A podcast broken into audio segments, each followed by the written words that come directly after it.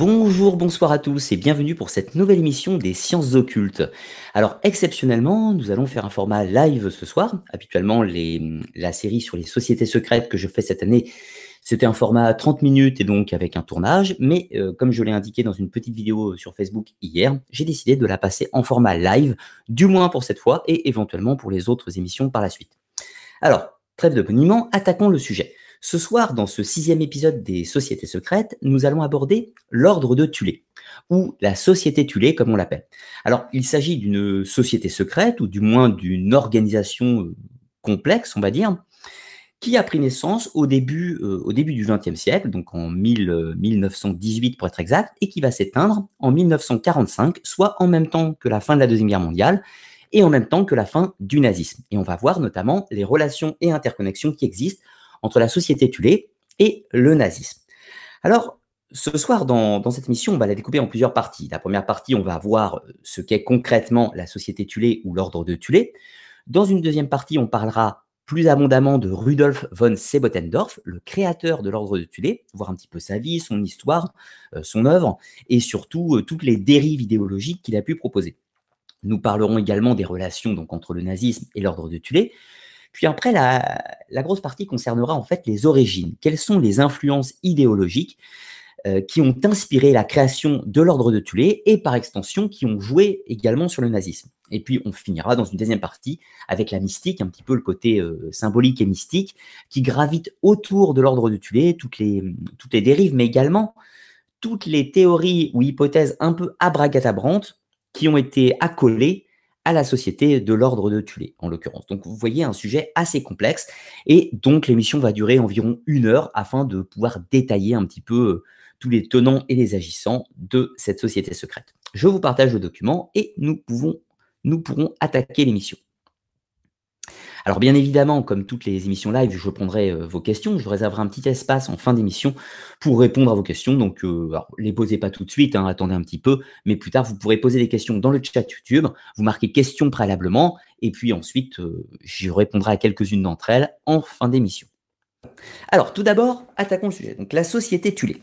Donc, comme je vous l'ai dit, une organisation à caractère ésotérique qui va prendre naissance en 1918 dans la ville de Munich. Alors, ça, c'est intéressant parce que déjà, on constate que la société de Tulé va naître au même endroit que le nazisme. Je vous rappelle que Adolf Hitler a fait ses premiers meetings dans la ville de Munich. Le DAP, l'ancêtre du NSDAP, donc le DAP, le Parti des travailleurs allemands, l'ancêtre du parti nazi, est né à Munich. Alors, à l'origine, la société Tulé, euh, ce n'est pas spécifiquement une société secrète, contrairement à beaucoup de, croyances actuelles. Il s'agit premièrement d'un groupe d'études ethnologiques. Donc, le but étant d'étudier la vie, la culture euh, des anciens Germains, des anciens Germains du, Moyen Âge, mais également de l'Antiquité et éventuellement même avant. C'est ce qu'on va voir par la suite. Donc ce groupe de, personnes qui s'intéressent à l'ethnologie du peuple germanique défendent une idéologie assez particulière. Une idéologie tout d'abord sur le pan-germanisme. Ils voient, alors vous allez voir qu'on va voir de nombreuses euh, synchronicités avec la pensée nazie, puisque ces gens défendent un pan-germanisme. Ils voient une supériorité dans la race, euh, dans la race germanique, donc qu'on appelle à l'époque la race aryenne, à cause d'un mythe qu'on va parler par la suite. Et donc, ils ont une idéologie marquée très fortement dès le début par le racisme et l'antisémitisme. Ils considèrent qu'il y a des races supérieures et des races inférieures et que les races inférieures doivent être mises en esclavage au profit de la race, euh, noble à leurs yeux, qui sont bien sûr les Aryens ou les Germains. Donc vous voyez, on a toute la dérive idéologique du nazisme qui se retrouve déjà préalablement dans la société Tulé et dès 1918. Et on va le voir tout à l'heure, même avant. Alors, la société Tulé donc, défend un pan-germanisme associé du racisme et de l'antisémitisme, mais également du paganisme. Ce qui caractérise cette société, euh, cette, euh, cette organisation qui n'est, je vous le rappelle, pas une société secrète, c'est de défendre un paganisme, ou plus précisément un néopaganisme, marqué par un retour aux croyances des anciens germains, donc des dieux comme euh, Wotan ou Donnerstag, etc., ou si vous préférez les noms scandinaves, donc Odin et Thor, par exemple. Donc c'est un retour au paganisme. On va le voir notamment au niveau de son iconographie. Donc, quelques autres idées qui sont défendues euh, politiquement par la société Tulé, c'est un retour donc à la vie euh, paysanne, si l'on peut dire. il y a une certaine défense du retour à la terre, si vous préférez, Et le but est de combattre, les temps modernes ou de combattre le nouveau monde industriel. Ils combattent donc bien évidemment les, euh, les courants libertaires et accusent les juifs et d'autres peuples d'être responsables des malheurs de l'Allemagne à cette époque. Je vous rappelle qu'en 1918, on est juste à la fin de la Première Guerre mondiale, donc on est dans, euh, dans la période allemande où le peuple, toute l'organisation du pays euh, de l'Allemagne se remet en question avec la toute nouvelle République de Weimar donc qui tente de restabiliser le pays. Et ces mouvements, comme la société de Tulé, tentent à l'inverse de détruire la République de Weimar pour revenir à ce paganisme, ce pangermanisme, tout ça auréolé d'une idéologie raciste et antisémite. Alors, cette société, euh, cette organisation du cercle de Tulé, société de Tulé, pardon, fait un recrutement, mais ce recrutement ne se déroule pas dans les masses populaires. Il est particulièrement élitiste, voire même aristocratique. C'est ainsi qu'on va retrouver de nombreux nobles qui vont adhérer aux idées de l'ordre de Tulé. Alors là, on retrouve euh, une dischronie euh, intéressante avec le parti nazi, donc à l'époque le parti des travailleurs allemands, qui lui plutôt touche les couches populaires, alors qu'inversement la société Tulé touche, touche plutôt l'aristocratie et encore une fois euh, les grands patrons, les industriels et les nobles, bien sûr. Pour pouvoir intégrer la société Tulé, il y avait un système de cooptation. On ne pouvait pas postuler comme ça, il fallait être recommandé par un membre. Ensuite, il y avait des enquêtes. On vérifiait en fait vos antécédents, on vérifiait euh, vos états de service, si l'on peut dire, afin de s'assurer que vous étiez compatible avec l'idéologie, encore une fois raciste, de la société Tulé et que vous défendiez un pangermanisme euh, arien avec le, le retour au paganisme, bien sûr. On a également une enquête sur la physionomie, c'est-à-dire qu'il fallait correspondre aux idéaux raciaux défendus à l'époque. Donc voilà, ceux qui étaient euh, suspectés d'avoir euh, des ascendances euh, ethniques différentes des germaniques étaient écartés de la société Tulé. Donc vous voyez, encore une fois, tous les marqueurs idéologiques du nazisme se retrouvent déjà dans la société Tulé. Alors ensuite, c'est une société paramaçonnique. Attention avec ce sujet-là. La société Tulé n'est pas une loge maçonnique. Néanmoins, elle va lui emprunter certains codes. C'est-à-dire qu'il y a un système de recrutement qui se rapproche de certaines loges maçonniques, mais néanmoins, les idéologies défendues ne sont pas les mêmes. Aussi, il est important de préciser qu'il n'y a pas de rituel initiatique, il n'y a pas de tradition euh, initiatique au sein du cercle de Tulé. Euh, euh, il n'y a pas, si vous voulez, de secret, il n'y a pas de, de rituels privés, c'est encore une fois une société qui publie et qui, a pour but un certain prosélytisme politique, si vous voulez. Donc ce n'est pas du tout une organisation secrète, mais bel et bien, au contraire, propagandiste. Ensuite, une des thèses défendues par euh, la société euh, Tulé, d'où son nom, c'est de défendre le mythe de Tulé.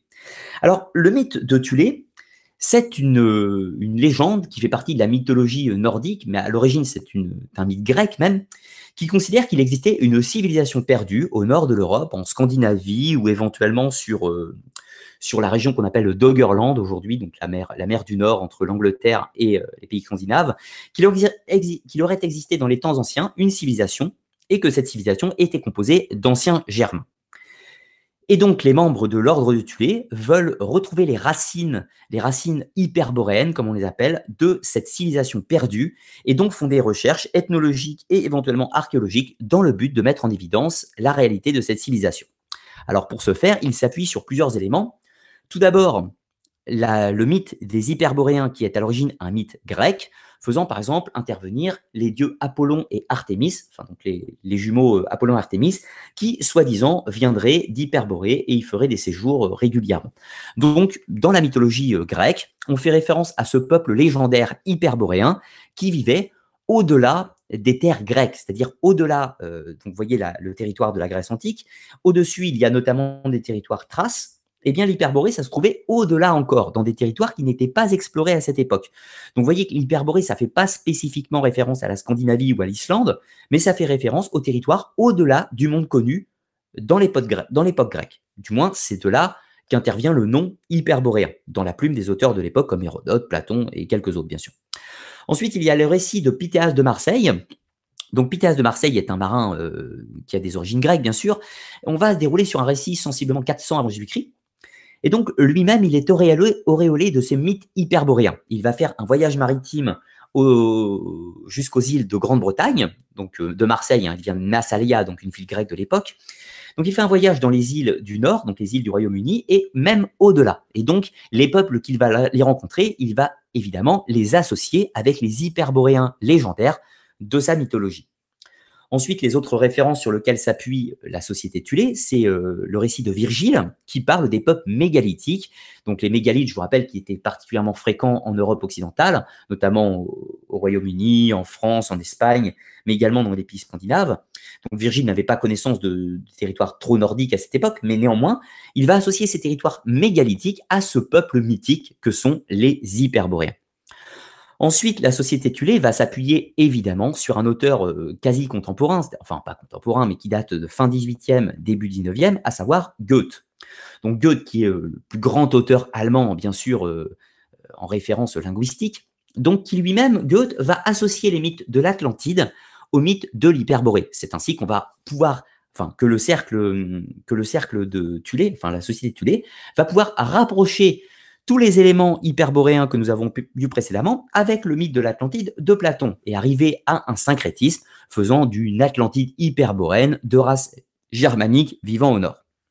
Bien sûr, ceci ne repose sur absolument rien de factuel au niveau archéologique, mais cette société secrète, enfin cette société, cette organisation, ne cherche pas l'authenticité, elle cherche à légitimer sa position raciale afin d'expliquer que la race supérieure existait là depuis bien bien longtemps. Enfin, je vous passe les détails. Alors, cette, euh, société euh, de Tulé va établir le cœur de cette civilisation perdue dans le Doggerland, donc cette région qui se trouve dans la mer du Nord. La première association du Doggerland avec les Hyperboréens a été inventée au XVIe siècle. Donc euh, ce n'était pas très ancien, ça date pas de l'Antiquité encore une fois. Il a fallu des connaissances de navigation pour pouvoir établir cette zone. Et de ce fait, l'association Hyperborée Doggerland ne date que du XVIe siècle. Et ensuite, le mythe d'une civilisation perdue, cette fois-ci, va être inventé au XIXe siècle, notamment grâce à Goethe, qui va faire euh, ce syncrétisme entre la légende de l'Atlantide et la légende de l'Hyperborée. Ce qui fait que l'idée d'une civilisation atlantide disparue va fusionner dans la bouche de Goethe avec les Hyperboréens, et la société Tulé va s'emparer de cette théorie et en faire la sienne. C'est ainsi qu'ils défendent l'idée de cette civilisation hyperboréenne, atlantéenne, vivant au nord, et ils en seraient les descendants. Voilà le mythe fondateur, on va dire, de la société Tulé. Juste pour information, je proposerai dans les une émission consacrée au mythe hyperboréen dans tous les cas, afin de pouvoir euh, explorer, euh, explorer le sujet. Alors, allons un petit peu maintenant sur le symbolisme. Donc, vous connaissez bien évidemment la svastika qui a été reprise par les nazis. Eh bien, les nazis ne sont pas les premiers à avoir utilisé ce symbole il se trouve que la société Tulé l'utilisait préalablement, bien que eux-mêmes ne sont pas les premiers. Il y avait des usages de la, de la svastika préalablement, on va le voir tout à l'heure. Donc, en tous les cas, vous voyez euh, ce symbole qui est repris, qui est donc un symbole associé au, euh, au, pan-germanisme, mais surtout au paganisme arien, donc au paganisme germanique. Et bien évidemment, l'épée, donc symbole euh, à la fois romantisme du Moyen Âge, mais également symbole guerrier, symbole aussi de fierté des peuples germaniques. Car on va voir que les icônes, les grands ancêtres de la société Tulé, du moins les ancêtres qui se revendiquent, sont tous des personnages ayant une figure guerrière, liée au peuple germanique, comme on le voyait à cette époque, à la fois vikings, mais à la fois les peuples euh, visigoths, les goths, les, ostrogoths, les francs, etc., qui sont des peuples qui ont été, qui ont été, qui ont une fierté guerrière, si l'on peut dire. Donc il n'est pas, tout pas du tout étrange que l'on retrouve ce symbole de l'épée avec la svastika. Ensuite, on va retrouver également les symboles liés à l'Empire, alors, l'Empire, euh, vous savez qu'on parle souvent du Troisième Reich, donc le, gouvernement d'Hitler, mais on parle également du Premier et du Deuxième Reich. Alors, le Deuxième Reich, c'est l'Empire allemand qui a été, euh, qui s'est établi au XIXe siècle, donc avec la monarchie de Frédéric, euh, pendant la Première Guerre mondiale ou un petit peu avant avec Bismarck. Et puis le Premier Reich, c'est symboliquement le Saint-Empire romain germanique, donc qui s'est déroulé entre grossièrement l'an 850 et l'an euh, et l'an 1800 à peu près, gros, grossièrement. Hein. Et donc on va retrouver l'aigle, symbole euh, à la fois de l'Empire romain, mais également symbole du Saint-Empire romain germanique, duquel se revendique cette autorité germanique, encore une fois, du, euh, de la société Tulé. Donc des symboles que l'on va retrouver plus tard chez les nazis. Alors, voyons d'ailleurs le lien entre les membres de la société Tulé et les nazis. Alors, cela commence dès 1919. Donc, je vous rappelais, la société de Tulé a été créée en 1918 euh, par un homme appelé Rudolf von Sebotendorf. On va en parler tout à l'heure. L'un des membres de ce cercle de cette société Tulé s'appelait Karl Harrer. Et ce qui est intéressant, c'est que Karl Harrer était membre donc de Thulé, mais également membre du DAP, le Parti des travailleurs allemands, qui par la suite deviendra le NSDAP, le parti d'Adolf Hitler. Donc on voit déjà une proximité entre les deux, entre les deux courants, si l'on peut dire. Si ce n'est, je vous le rappelle, que le DAP, Parti des travailleurs allemands, est un, recrute plutôt dans les masses populaires, alors qu'inversement, la société tulée recrute plutôt dans l'aristocratie. Ça, c'est important. Donc, fusion entre les deux. Karl Harrer deviendra même président du DAP, donc le personnage le plus important de ce parti, juste avant l'arrivée d'Adolf Hitler. C'est d'ailleurs Karl Harrer qui va euh, faire entrer Adolf Hitler et lui offrir la parole, lui offrir une tribune. Intéressant aussi, à cette époque, le, euh, DAP n'a pas beaucoup de moyens, donc il n'a pas beaucoup de ressources financières, notamment au niveau des journaux. C'est ainsi euh, la société Tulé qui, elle, inversement, a des moyens financiers, qui va éditer des journaux faisant la promotion du DAP. Donc on voit encore une fois la cohésion entre les deux. Il est important de remarquer que, en réalité, la société Tulé est une enseigne politique sous forme d'un cercle privé, mais c'est néanmoins un cercle politique et pas du tout euh, initiatique, comme par exemple la franc-maçonnerie ou la Rose-Croix de la même époque. Il ne s'attarde pas à une filiation ésotérique, mais réellement à une propagande politique. C'est ainsi qu'ils vont éditer des journaux et faire notamment la promotion du DAP. Par la suite, l'année suivante, en 1920, le DAP va devenir le NSDAP. Adolf Hitler va éliminer euh, ses concurrents et prendre l'ascendant dans ce, dans ce parti revisité, si l'on peut dire. Et lui-même ne veut pas avoir de concurrence. Et c'est ainsi qu'il va écarter la société Tulé, écarter les journaux et écarter Karl Harrer, euh, de, sa sphère d'influence. Et c'est ainsi que la société Tulé va perdre de l'influence au profit du NSDAP. La svastika de Tulé sera reprise par Adolf Hitler pour devenir le symbole du parti nazi. Il va enlever euh, l'épée pour enlever le côté guerrier initial, mais néanmoins, il va en garder l'idéologie en gardant ce symbole, donc issu, je vous le rappelle, du paganisme germanique, mais également euh, de, hum, comment dire, de cette idéologie pan-germaniste qu'on retrouve à Tulé un petit peu plus loin, quelques nazis qui étaient connus comme étant membres de Tulé. Alors, il y avait bien sûr Rudolf Hess. Donc, Rudolf Hess, c'était euh, un petit peu l'éminence grise d'Adolf Hitler. Hein. C'était son, secrétaire personnel qui a rédigé en grande partie euh, le livre d'Hitler, et qui a été un des plus proches conseillers du Führer. Alors, Rudolf Hess, vous connaissez un petit peu son histoire, il va, euh, quitter l'Allemagne en 1941 euh, pour rejoindre la, Grande-Bretagne afin de négocier une trêve.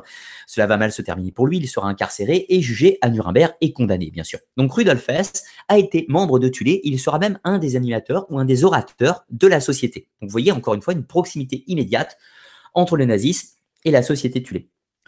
Alfred Rosenberg, alors lui-même n'a pas été membre de la Tulé, mais l'a fréquenté. C'est-à-dire qu'il a participé à certains séminaires, il a euh, fréquenté assidûment certains membres de la Et, et, du coup, Alfred Rosenberg était le penseur, on va dire, l'idéologue du parti nazi. C'est lui qui va établir notamment toute cette idéologie raciale, raciste euh, du parti nazi. Donc, encore une fois, lien entre les deux. Ensuite, on trouvera d'autres personnages, hein, euh, Gottfried Freder, Hans Frank, etc. Des personnages qui ont été membres de la société Tulé, même si nous n'avons pas de certitude absolue, ils ont dans tous les cas été proches ou ont eu des accointances de pensée entre les, euh, entre les deux courants.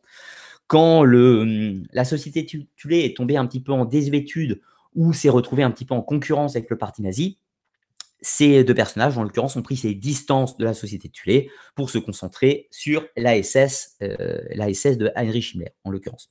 Alors parlons de lui, notamment Heinrich Himmler, aux yeux de nos connaissances actuelles, il n'a pas été membre de la société Tulé. Néanmoins, on constate, au vu de ses réalisations futures, qu'il partage de nombreux points de concordance et va emprunter de nombreux symboles qui étaient utilisés dans la société Tulé. Plus tard, on va s'intéresser à la la, une société, enfin une branche de l'ASS, qui s'est intéressée particulièrement à l'archéologie, à l'histoire euh, des anciens Germains, à ces mythes hyperboréens, etc. Tout ça, et notamment à l'ésotérisme. Donc Heinrich Himmler, même s'il n'a pas été membre de l'atelier, lui euh, partage avec, ou du moins a récupéré de nombreux symboles de cette société du début XXe siècle.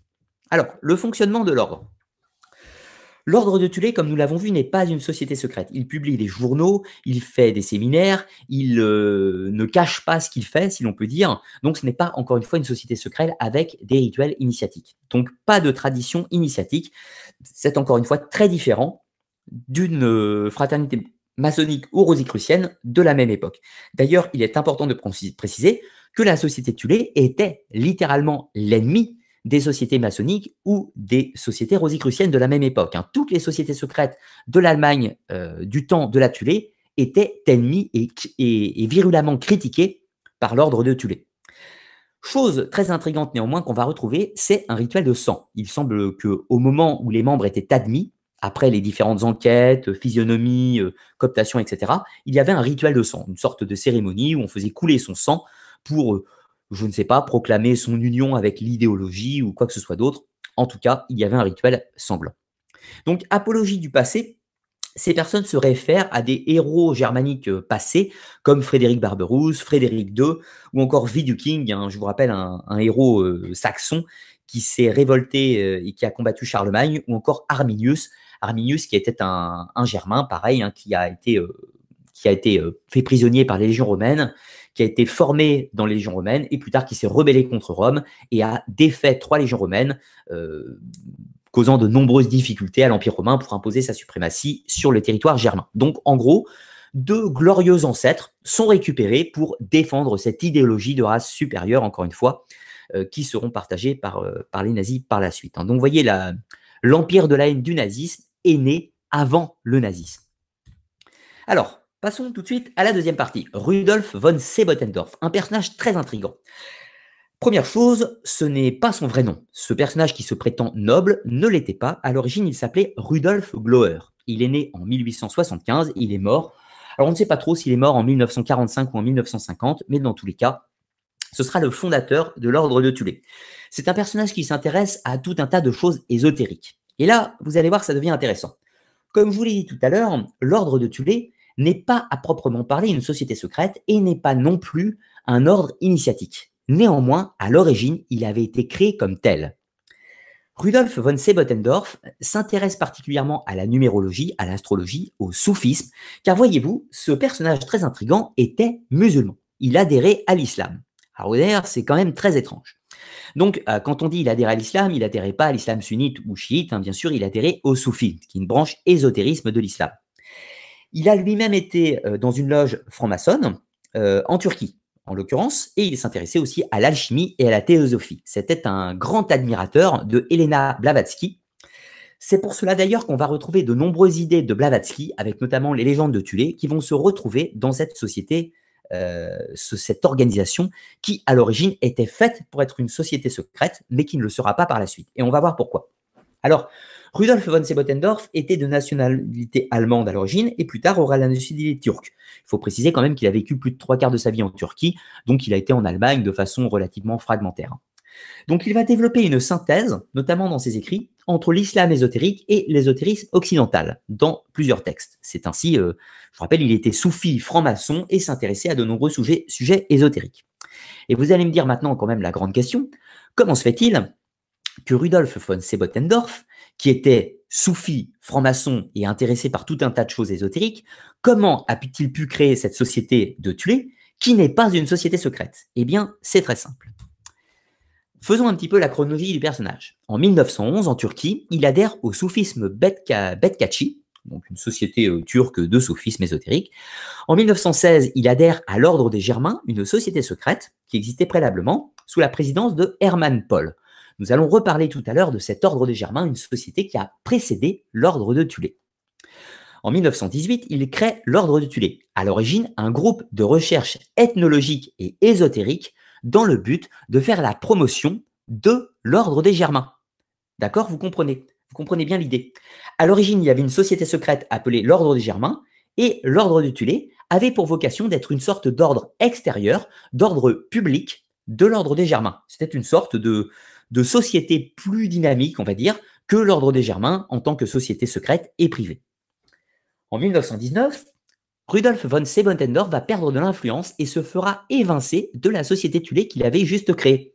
C'est ainsi que cette société qui avait pour but, qui avait été créée dans un but ésotérique, va se transformer en une organisation de propagande politique dans le but de faire la promotion du pangermanisme, du racisme et de l'antisémitisme, mais également de s'opposer à la République de Weimar, de la même façon que le DAP et plus tard le NSDAP d'Hitler.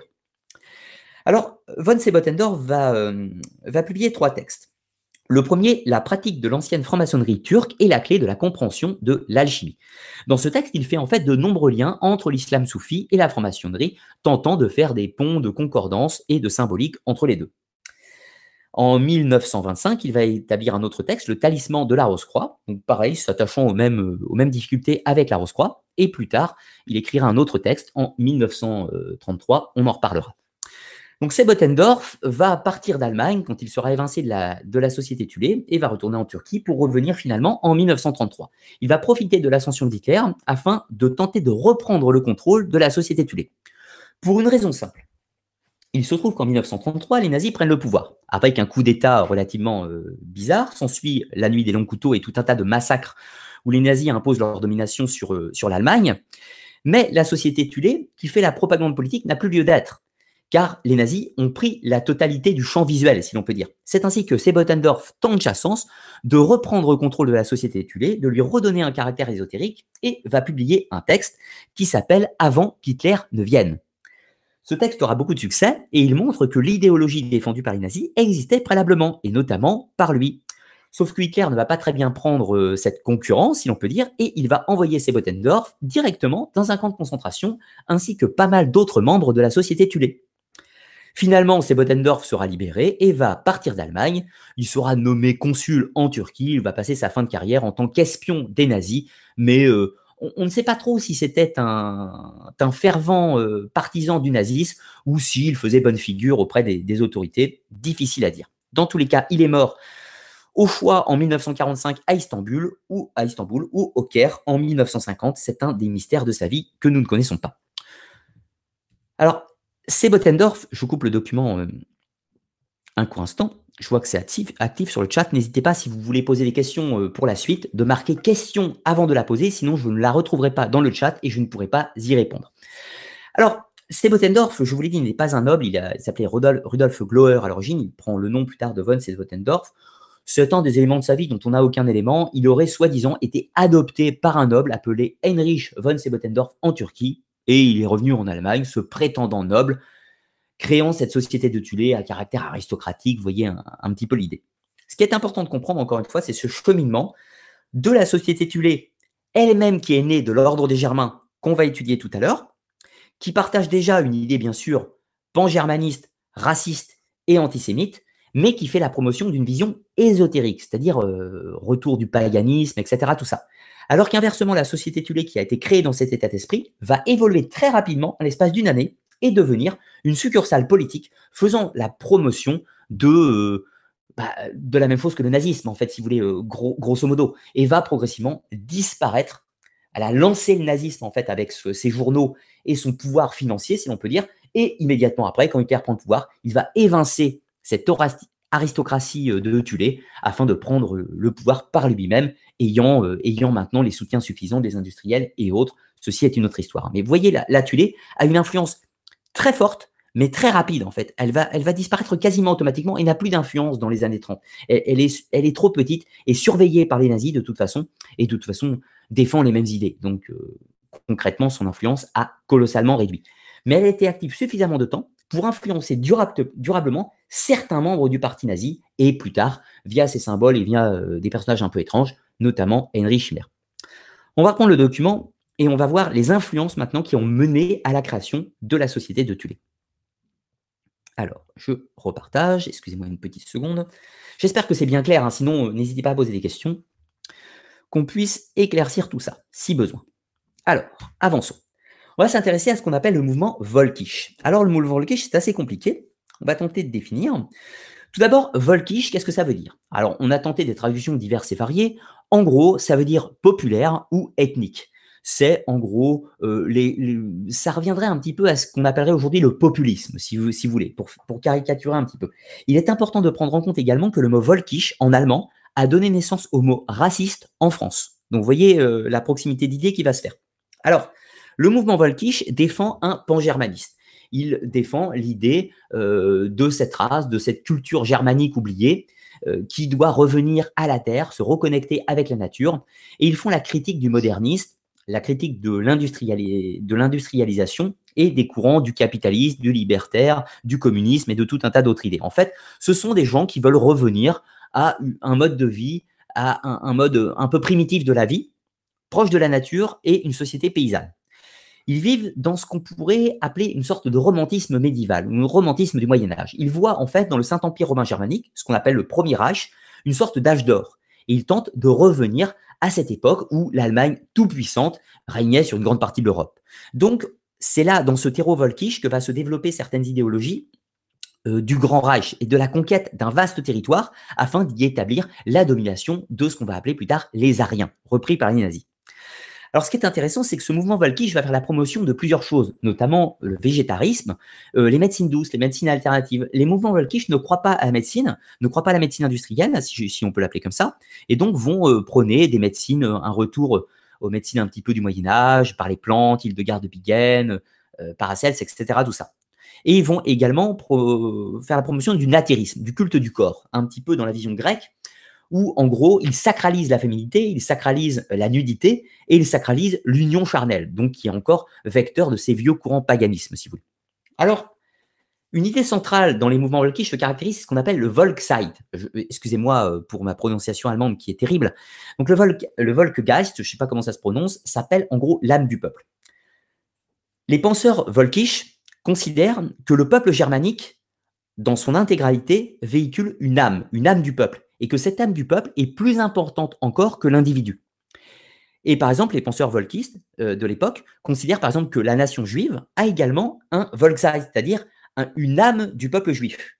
Et ils pensent en fait que ces Volkszeit euh, différents ne peuvent pas vivre ensemble. Et donc, c'est pour ça qu'on va retrouver dans les mouvements volkisch la naissance de courants antisémites et racistes qui cherchent en fait euh, à, repousser, à déporter les populations juives, les populations slaves, diganes et autres du Grand Reich dans leur idéologie. Ils veulent euh, s'émanciper de ces populations qui, dans leur idéologie, ne partagent pas euh, la même origine. Donc vous voyez, les pensées racistes qu'on va retrouver chez les nazis acculés existent déjà au sein des mouvements volkisch. Alors, la première fois où l'idée d'une extermination du peuple juif va naître, ce sera en 1873 au sein des mouvements volkisch notamment. Donc, vous voyez, euh, Hitler euh, n'est pas le premier à avoir eu ces idées. Vous voyez que c'est une longue gestation qui est née au, sein de ces mouvements, donc qui existait au 19e siècle et qui ont, maturé pour devenir une idéologie politique euh, aboutissant au nazisme, en passant par la société tuée qui sera un intermédiaire. Alors, détaillons un petit peu certains courants de la pensée des Volkisch, parce que c'est un mouvement générique, hein, encore une fois, mais il y a plusieurs courants au sein de ces mouvements. Il y a notamment des mouvements qui font l'apologie du paganisme mais ce n'est pas le cas de l'intégralité des mouvements.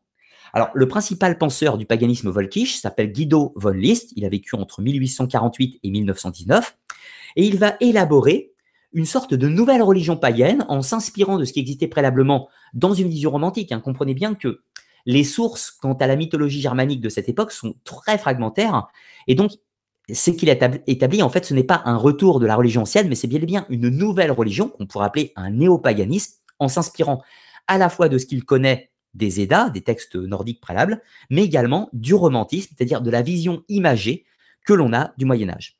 Donc c'est ainsi qu'il va aboutir à une nouvelle religion qu'on appelle le votanisme ou parfois l'arianisme. Donc c'est un retour notamment de l'utilisation des runes. Vous savez, les anciennes écritures germaniques et scandinaves. Donc il va remettre au goût du jour l'utilisation de ce, langage sacré et euh, notamment va développer des, symboles qui seront plus tard repris dans la société tuée et dans le nazisme. Alors, il faut savoir que ces courants sont minoritaires au sein des Volkisch. La plupart étaient chrétiens, hein, mais euh, une infime minorité, on va dire 10 à 15% voulait ce retour du paganisme, euh, du paganisme avec les anciennes déités des peuples germaniques. Donc, Guido euh, von List va développer tout, un concept, hein, tout, un concept et tout un, tout un tas de symboles, et notamment la croix gammée. C'est lui qui sera le premier à faire l'usage l'usage de la svastika, si l'on peut dire, telle qu'on la connaît en fait, euh, telle qu'on la connaît. Il va faire des, synthèses de runes, si l'on peut dire, afin d'aboutir à ce symbole, bien que ce symbole se, retrouvait hein, préalablement. C'est un symbole qu'on trouve sur toute la planète, mais néanmoins, c'est la première fois qu'il sera utilisé dans un cadre de propagande à la fois politique et religieux.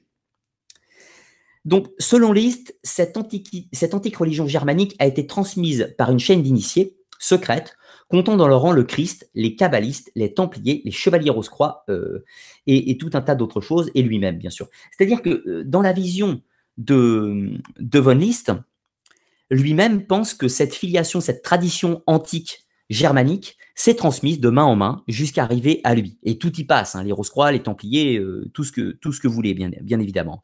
Donc, en gros, c'est le principal penseur qui va donner les germes, on va dire, de la société Tulé, bien avant qu'elle existe. Alors, le courant majoritaire des Volkisch, ce sera le christianisme, bien sûr. Et vous allez voir qu'ils ne sont pas en reste, et c'est de cette époque que va naître les théories comme quoi euh, Jésus, Jésus-Christ, était un arien. Haha.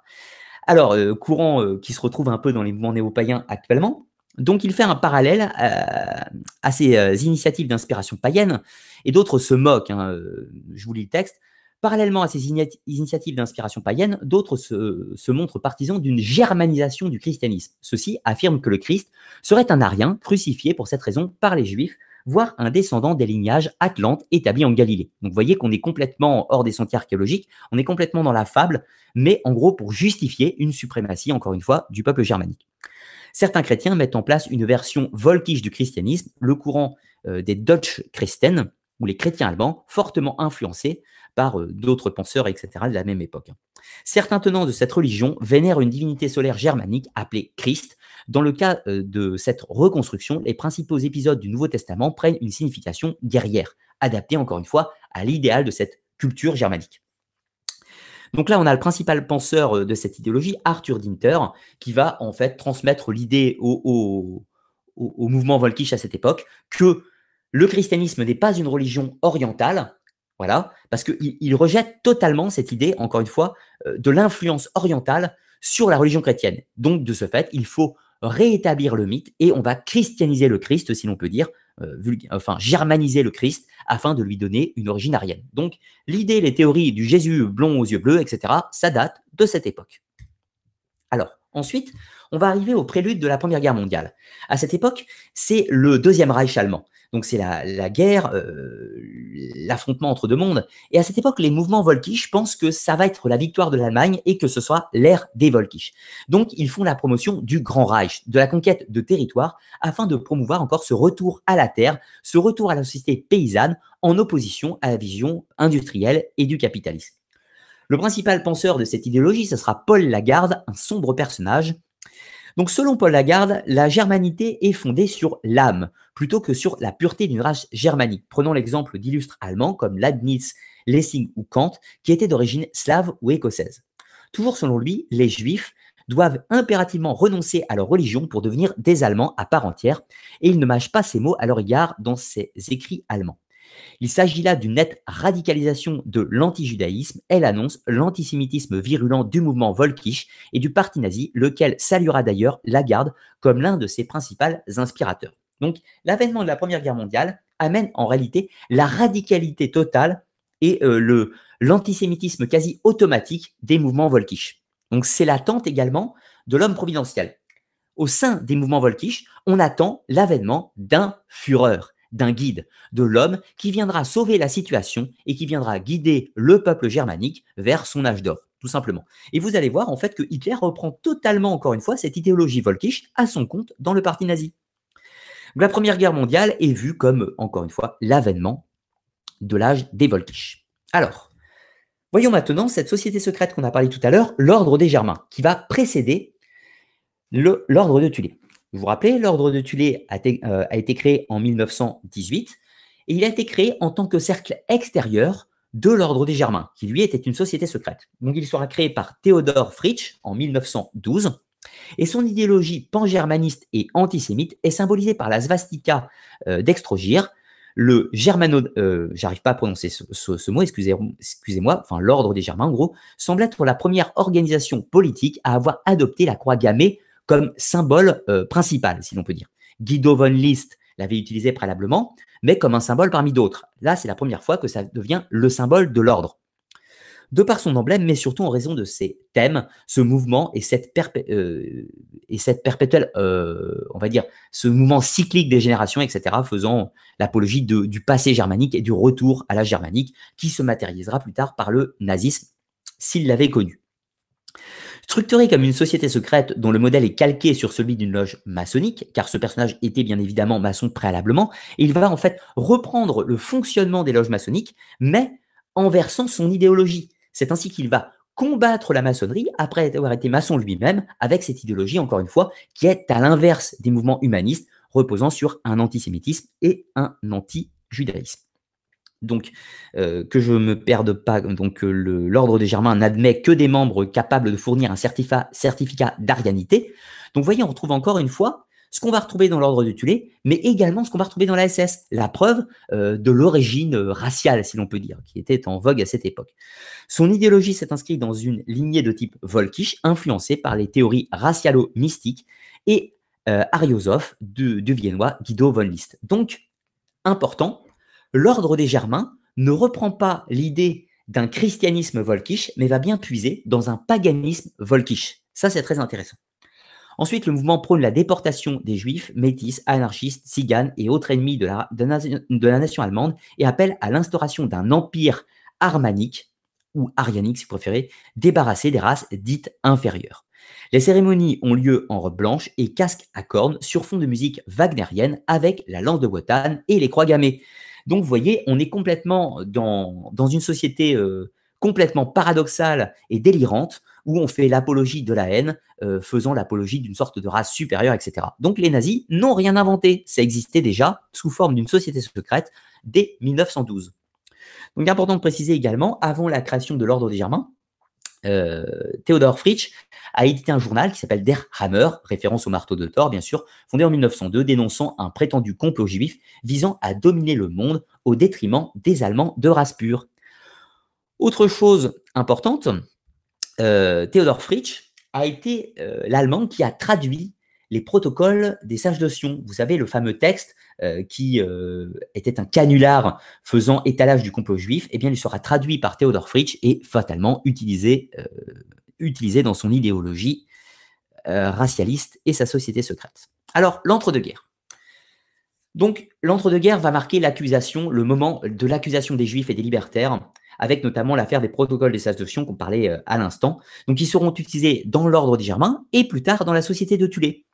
Rapidement, la société de Tulé devenant une propagande politique, elle va se débarrasser de son aspect ésotérique, devenant une institution politique reposant encore une fois sur les idées Volkitsch, mais euh, qui vont euh, faire la promotion de, de cet antisémitisme, tout ça, et la promotion surtout de ce grand rage, de ce territoire à conquérir, et surtout en trouvant un ennemi, symbole du capitalisme, ce sera bien sûr les juifs, l'ennemi classique de cette époque, etc. Tout ça. Donc c'est la naissance de l'ordre de Tulé hein, dans cette même époque. Plus tard, c'est la naissance du nazisme qui repose sur des bases volkisch. Mais ce qui est intéressant, c'est que le, le volkisch de l'ordre de Tulé repose plus sur le volkisch païen, alors qu'inversement, le nazisme va reposer beaucoup plus sur le courant volkisch chrétien. Et ça, c'est la différence entre les deux. C'est pour ça, du coup, que l'ordre Tulé a un caractère plus ésotérique au départ, alors que le nazisme n'a pas de caractère ésotérique, étant beaucoup plus pragmatique euh, et pas versé dans le mysticisme, si on veut, à cette époque. Ils partagent la même idéologie raciale, mais néanmoins ont une approche différente, l'une chrétienne, l'autre païenne. Même si Hitler n'avait pas grand-chose à faire euh, du christianisme au sens de, la religion, il, euh, il voyait l'impact religieux et, et trouvait que la religion avait cette qualité de maîtrise des foules qu'il a voulu faire sienne en l'occurrence. Alors, plus tard, quand le nazisme prend de l'ampleur, c'est la perte d'influence des mouvements volkisch qui sont vus comme rétrogrades, euh, et on va le voir assez rapidement. C'est-à-dire que la, hum, comment dire, l'Allemagne d'Hitler va se surmilitariser avec les tanks, les avions, etc. Tout ça, et ça, c'est totalement incompatible avec la pensée volkisch. À la base, les, courants volkisch veulent un retour à la nature, un retour à la paysannerie, etc. Tout ça, ils sont contre le monde industriel. Donc, inversement, Hitler s'est appuyé sur ces courants révolutionnaires volkisch pour combattre la République de Malibar, mais néanmoins, après, a tout aussi abandonné certaines idéologies de ces courants pour transformer à sa propre vision euh, d'un nouveau Reich moderniste, etc. Tout ça. Donc, vous voyez, encore une fois, l'ordre Tulé fait figure seulement d'intermédiaire entre le nazisme industriel et l'élimination de masse, avec le concept euh, de race supérieure raciste des Volkisch, avec un retour au paganisme ou au christianisme arianisé, encore une fois. Donc voilà, le rôle de tampon entre les deux. On va rapidement reprendre le, document et passer à la dernière partie avant que je réponde à vos questions. On va parler un petit peu du mysticisme des nazis. Le temps que le document se partage, excusez-moi. Voilà. Alors, la mystique nazie. Alors, on entend un petit peu tout et n'importe quoi. hein. C'est vrai qu'aujourd'hui, on nous balance des histoires de soucoupes volantes, de rituels, etc. chez les nazis. Il ne faut pas oublier euh, que c'est un petit peu plus compliqué que ça- que ça, et qu'en réalité, si une branche minoritaire du nazisme s'est intéressée à l'occultisme, il n'en est rien pour la grande majorité. Alors, reprenons un petit peu avant. On nous parle de temps en temps de quelque chose qui s'appelle la société du Vril, et certains l'associent ou euh, disent même que c'est la même chose que l'ordre de Tillet. En réalité, il n'en est rien puisque la société du Vril, on ne sait pas si elle a réellement existé. En réalité, cette société a, enfin, a, pris euh, forme euh, dans la littérature en 1871 avec un auteur anglais qui va écrire un livre qui s'appelle The Coming Race ou La Nouvelle Race.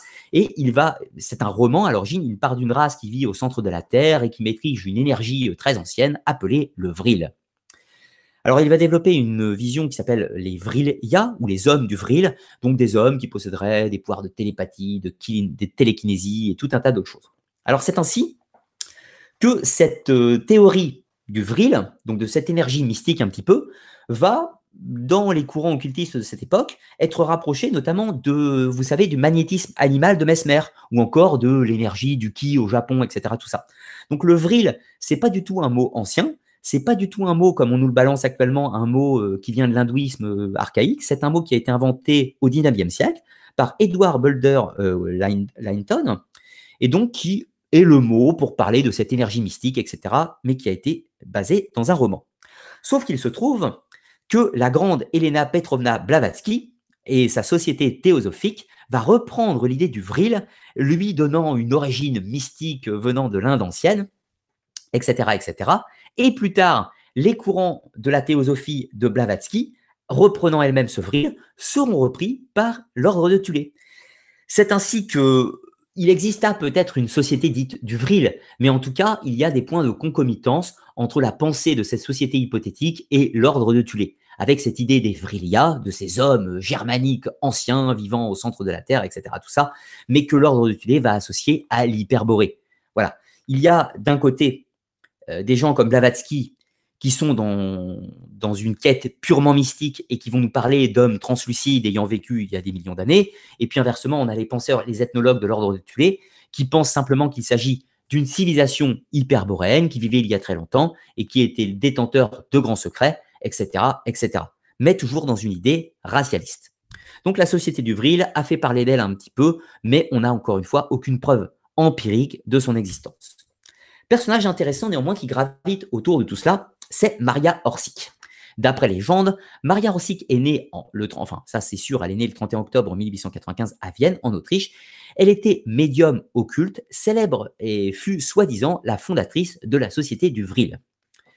Donc Maria Orsic fréquentait les sociétés secrètes à Vienne et s'intéressait à l'occultisme. Elle prétendait être une médium et on sait qu'en 1917, elle fera une rencontre en un lieu, enfin dans un café, où elle va rencontrer euh, l'occultisme Karl Hochhofer, mais également le baron Rudolf von Sebotendorf, soit le créateur de la société de Tulé, et plus précisément un an avant que ce dernier crée la société de Tulé. Il n'est pas du tout impossible que Maria Orsic soit, euh, soit en fait proche ou affiliée de près ou de loin avec la société de Tulé à cette époque. Et la mythique société du Vril ne serait ni plus ni moins qu'une sorte de branche ou certains penseurs de la société de Tulé. Donc important euh, des relations également de Maria Orsic avec la Golden Dawn d'Alistair Crowley ou de sociétés euh, de, de l'auto, l'Ordo Templis Orientis à la même époque. Donc vous voyez, toutes ces sociétés euh, secrètes gravitent un petit peu ensemble, toutes ces sociétés paramaçonniques. hein. Vous avez la, la franc-maçonnerie d'un côté, les Rose-Croix de l'autre, et puis vous avez tout un tas de sociétés qui, qui cherchent à se créer une place entre ces courants, mais rejetant les idées à la fois maçonniques et à la fois rosicruciennes donc notamment avec des penseurs comme Maria Orsic, etc., tout ça, et Rudolf von Sebotendorf.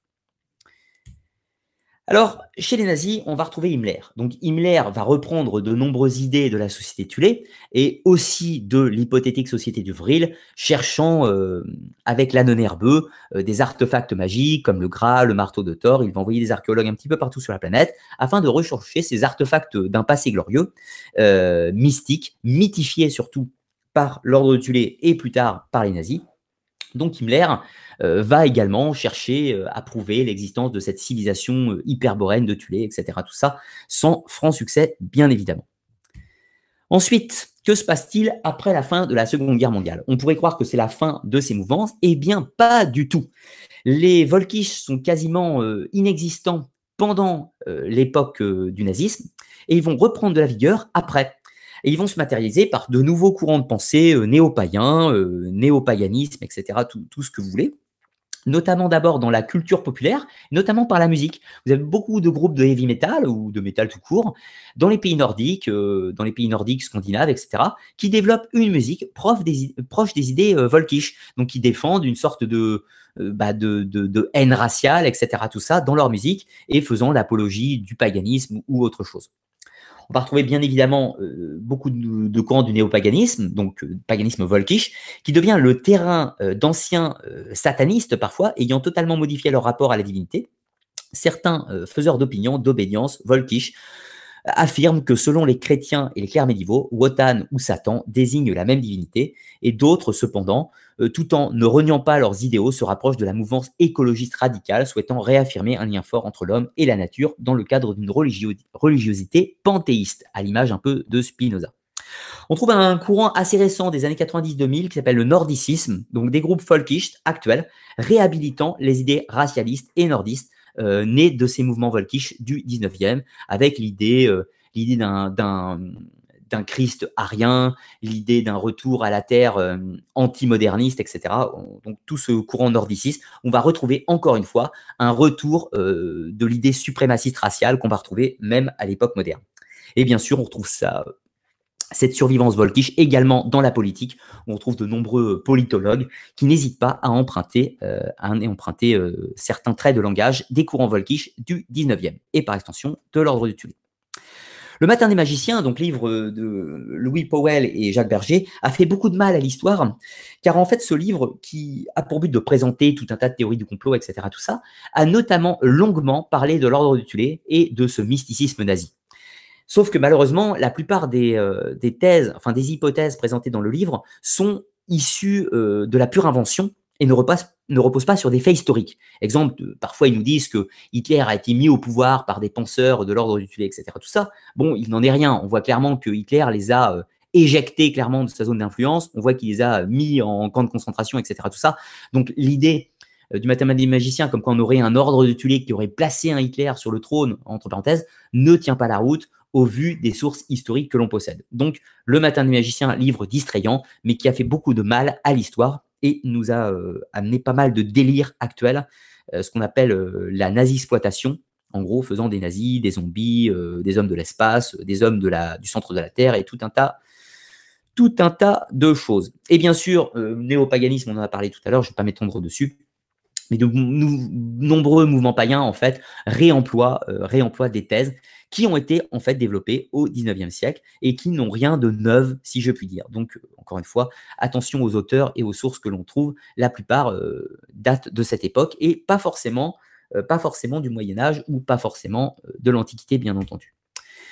Bibliographie pour conclure, bien sûr, parce que tout ce que je vous raconte repose sur des sources. Donc, je vous ai mis euh, le petit, euh, la petite bibliographie. Vous la retrouverez en description de la vidéo si vous voulez en apprendre plus.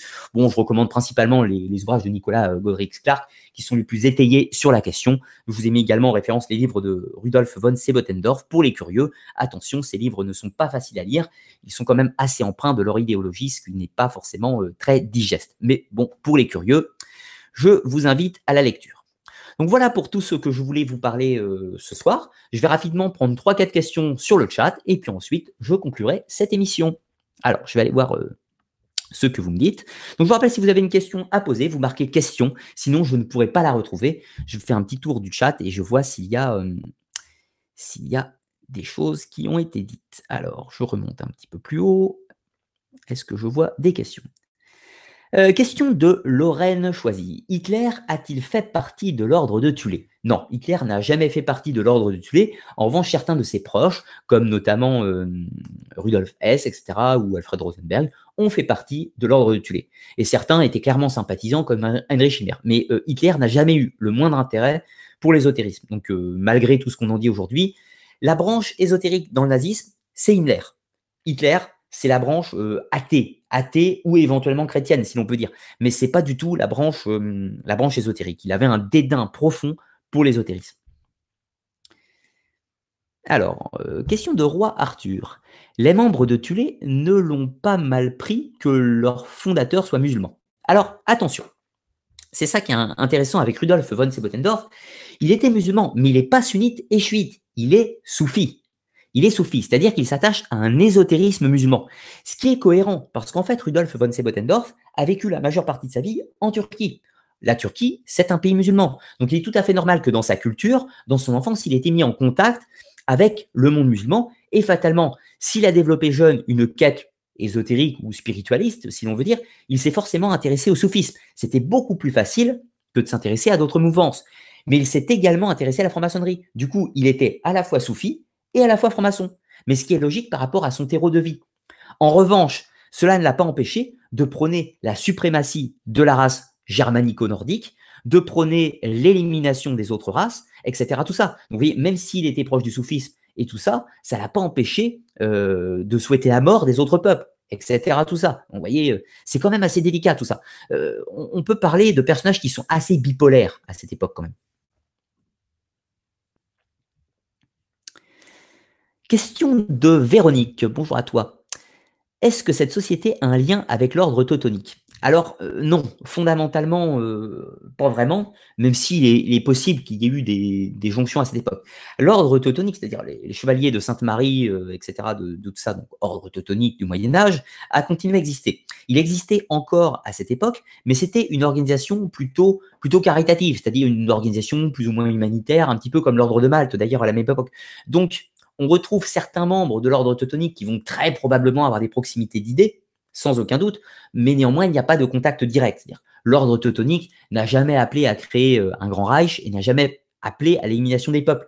Néanmoins, il est probable que certains de ses membres l'ont fait. Je vous rappelle qu'à cette époque, euh, un tiers de la population allemande a mis guerre au pouvoir. Donc, un tiers de la population allemande a adhéré aux idées. C'est assez dramatique vu comme ça, mais voilà, il n'y a pas de proximité immédiate, mais il est évident que les idées euh, ont été répandues, notamment dans l'ordre teutonique à cette époque. Ordre teutonique qui a été interdit d'ailleurs à la fin de la Seconde Guerre mondiale pour ces mêmes raisons.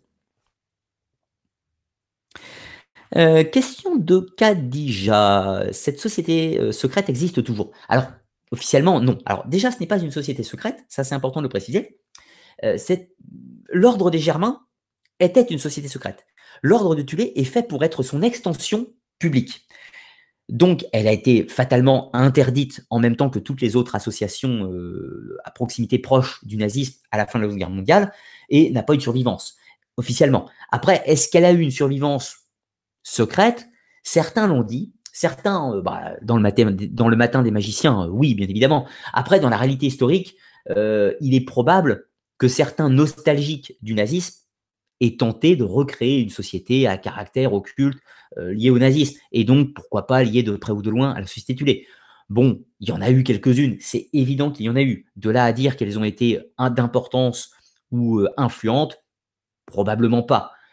De toute façon, y a-t-il une survivance? Non. En revanche, il n'y a qu'à regarder le monde moderne. Il existe aujourd'hui des sociétés secrètes qui se revendiquent des idées euh, racistes de l'époque. Ça existe, même au XXIe siècle. Vous voyez, l'idée, les idées de l'ordre tulé et de l'ordre des Germains et qui sont nés dans ce terreau volkisch existent toujours aujourd'hui. Minoritaire, c'est rare, mais ça existe malheureusement. C'est comme ça. Question de Thierry. Bonjour à toi Thierry. Question. Peut-on dire que, que Tulé est un starter du nazisme? Je, pense que c'est pas mal dit. On ne peut pas dire primairement que l'ordre de Tulé a donné naissance au parti nazi. Encore une fois, si on faisait un schéma, on pourrait dire qu'on a le mouvement Volkisch, voilà. De là va naître l'ordre des Germains, de là va naître l'ordre de Tulé. L'ordre de Tulé se devient politique parce qu'il intègre, il intègre cette idée de cette jeunesse en colère avec, vous savez, l'idée du poignard dans le dos à cette époque répandue après la, défaite allemande de 1918. Donc, toute cette euh, idée va faire que de ces idées Volkisch, on va étendre la sphère politique bien plus massivement. L'Allemagne va naître également sur ce terreau, à la fois des idées volkiges, de cette colère populaire, etc. Tout ça. Tout ça va fusionner un petit peu dans tous les sens. Et clairement, l'ordre du lait a vu une perspective politique dans ce jeune parti nazi et lui a fait sa promo, l'a lancé.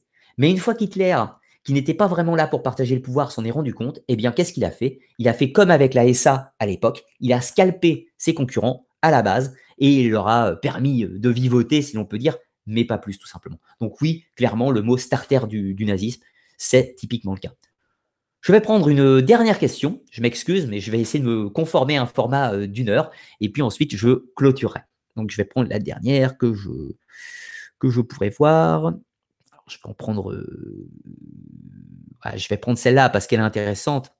Y a-t-il un rapport entre la pensée de Rudolf Steiner et le mouvement Volkisch? Oui, parfaitement. Alors, euh, Steiner, euh, c'est un personnage ambigu, c'est-à-dire qu'on trouve le meilleur chez Steiner, on trouve le pire. Euh, Steiner a fait des, textes qui sont très intéressants dans, dans, la recherche mystique spirituelle, mais néanmoins qui sont tout à fait contestables, parce qu'on retrouve des idées racialistes dans Steiner, on retrouve des idées intolérantes dans Steiner. Donc, il est évident qu'il y a une proximité d'idées entre ces courants. De plus, Steiner, il vit dans un espace totalement bercé par ces mouvements volkisch, ce retour de ses idées païennes, etc. Tout ça. On pourrait dire que Steiner n'est pas dans le paganisme volkisch, mais on pourrait dire qu'il est quasi dans le christianisme volkisch, en réemployant des figures comme Ariman, Lucifer, etc. Tout ça. Donc oui, euh, clairement, euh, il y a une proximité d'idées. Et allez, du coup, pour la route, j'en prends une petite dernière. Euh, petite dernière, y a-t-il d'autres sociétés basées sur une forme de paganisme et raciste prenant la supériorité d'une entité particulière? Oh, je crois que j'ai déjà répondu à ça euh, dans la question précédente. Du coup, oui, il y en a d'autres, hein, fatalement. Et donc, une petite dernière. Euh, celle-là, je ne l'ai pas compris, donc je ne peux pas la prendre. Allez, je vais en bas. S'il y en a une, une des dernières, pour pas être jaloux. Euh, question. Déjà, il ne s'agit. Oula, je ne sais pas si c'est une question. Déjà, il ne s'agit que de satanisme. Le satanisme se décline dans des formes multiples. Tu as parfaitement raison. Le satanisme a plein de formes et plein de visages différents. Quand tu dis que ce mouvement n'a rien à voir avec la franc-maçonnerie, mais qu'en sais-tu? Eh bien, j'en sais pas grand-chose, si ce n'est des textes. C'est-à-dire que si tu lis alors, si tu t'intéresses à la franc-maçonnerie, tu lis le texte de base, hein, euh, le texte de base le plus connu qui s'appelle les Constitutions d'Anderson. Donc, c'est le texte qu'ils ont édité peu de temps après leur création, si je dis pas de bêtises, donc euh, début, début 18e. Donc, tu lis les Constitutions d'Anderson. C'est le base avec leurs préceptes et ils développent une idée humanisme. Ils développent une idée humanisme, ils ne développent pas d'idées racistes ou antisémites, si tu veux vulgairement, si tu prends les textes. Et si inversement, tu prends les textes de Sebotendorf ou si tu prends les textes de la société tulée ou autre, tu vas trouver clairement une idée de race supérieure, de racisme et d'antisémitisme que tu vas pas retrouver dans les constitutions d'Anderson. Donc voilà, en s'appuyant sur les textes, alors je t'ai cité les constitutions d'Anderson, mais il y en a d'autres, hein, bien évidemment, et du coup, on retrouve du coup dans la franc-maçonnerie plutôt une idée humaniste, plutôt une idée égalitaire, un peu les symboles hein, républicains, hein, liberté, fraternité, égalité, tout ça, plutôt droit de l'homme, si on peut dire, alors qu'inversement, dans l'ordre de Tulé, on est plutôt sur une vision dictatoriale avec l'avènement de l'homme providentiel, le Führer, ça sera vrai hein, en l'occurrence, et du coup, on est plutôt sur une idée, quand même, dans les textes, de mise en esclavage des autres peuples. Donc, on n'est pas du tout sur la même idéologie, clairement. Voilà, c'était pour conclure euh, cette émission. Je vous remercie à tous les autres hein, pour vos, autres questions et autres, mais comme j'ai dit, je vais essayer de me conformer euh, à un petit format d'une heure. Donc, euh, je vous rappelle encore une fois, vous pouvez soutenir la chaîne. Je rappelle que bah, je produis des émissions gratuitement, euh, trois par mois en l'occurrence, en live, d'autres en tournage, etc. Tout ça. Donc pour ceux qui veulent encourager l'activité, vous pouvez aller sur le site Tipeee. C'est un site euh, de financement participatif. Il se trouve en description de la vidéo. Vous cliquez dessus, etc. Vous soutenez si vous avez envie. Si vous n'avez pas envie, vous le faites pas. Et en contrepartie, ça vous donnera accès aux académias, des émissions privées, plus techniques, non vulgarisées, euh, sur tous ces sujets, encore, encore une fois. Vous pensez bien, si vous allez sur Tipeee, à me préciser à quelle académia vous souhaitez avoir accès dans le message. Sinon, je ne peux pas savoir c'est laquelle et je vous enverrai automatiquement l'académia du mois en cours. Ce mois-ci, en l'occurrence, ce sera donc une vidéo euh, du cycle La Bible face à l'histoire, où on va faire une étude des textes bibliques, voir s'ils sont cohérents historiquement et on va étudier les règnes de, David et de Salomon et de la création du temple, du légendaire temple de Jérusalem, euh, temple du Dieu unique. Voilà ce qu'on va étudier pour l'Académia de ce mois-ci. Je vous dis à tous à très bientôt. Je vous souhaite une bonne fin de journée et je vous dis, euh, ben je vous dis à bientôt pour l'émission de l'Académia. Bonne soirée à tous.